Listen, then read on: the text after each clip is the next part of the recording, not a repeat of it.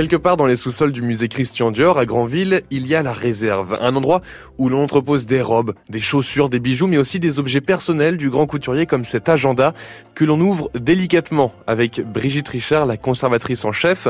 Brigitte, qu'est-ce qu'il y a de noté dans cet agenda? Alors il y a en fait, c'est le dernier trimestre, euh, c'est un agenda du dernier trimestre de 1957, qui est l'année de sa mort. Ils sont notés tous ses rendez-vous, ses déjeuners avec ses amis, avec ses collaborateurs. Euh, on voit d'ailleurs une certaine fidélité, hein, certains, certains noms qui reviennent euh, dans cet agenda. Et puis on y voit euh, une page très émouvante, on y voit la, la date du dimanche 13 octobre et où il est noté départ Italie, puisqu'effectivement c'est à cette date qu'il part se reposer à Montecatini. Et c'est à Montecatini qu'il va décéder d'un problème cardiaque. Donc évidemment c'est assez émouvant. C'était quoi son dernier rendez-vous? La veille, il a rendez-vous, c'est un mot sans doute un peu, une appellation un peu codée avec Tante de. Tante de était sa voyante, puisque Christian Dior était très superstitieux. Sa voyante lui conseille de ne pas aller en Italie. Pour une fois, il ne va pas suivre ce conseil et effectivement, euh, il va quitter ce monde quelques, jours après. Et donc, ce qui est émouvant, c'est de voir euh, les pages qui sont quasiment vierges, à l'exception de quelques notations de voyage qu'il avait prévu de faire un petit peu plus tardivement à Vienne, à Londres. Donc, euh, pour nous, c'est voilà, c'est un document à la fois exceptionnel et très émouvant.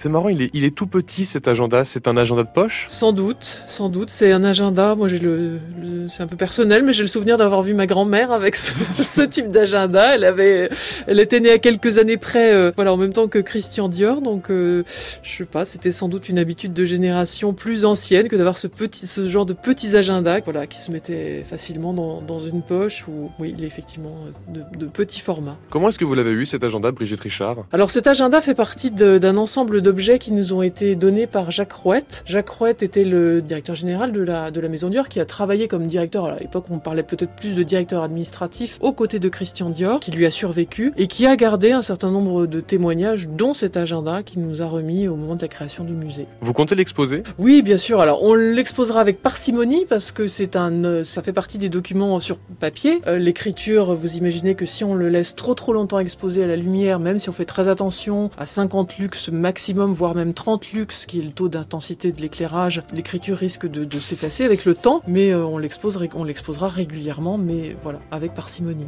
Dans les objets personnels de Christian Dior, il y a aussi son étoile porte-bonheur. Vous l'avez compris, le grand Villet était plutôt superstitieux.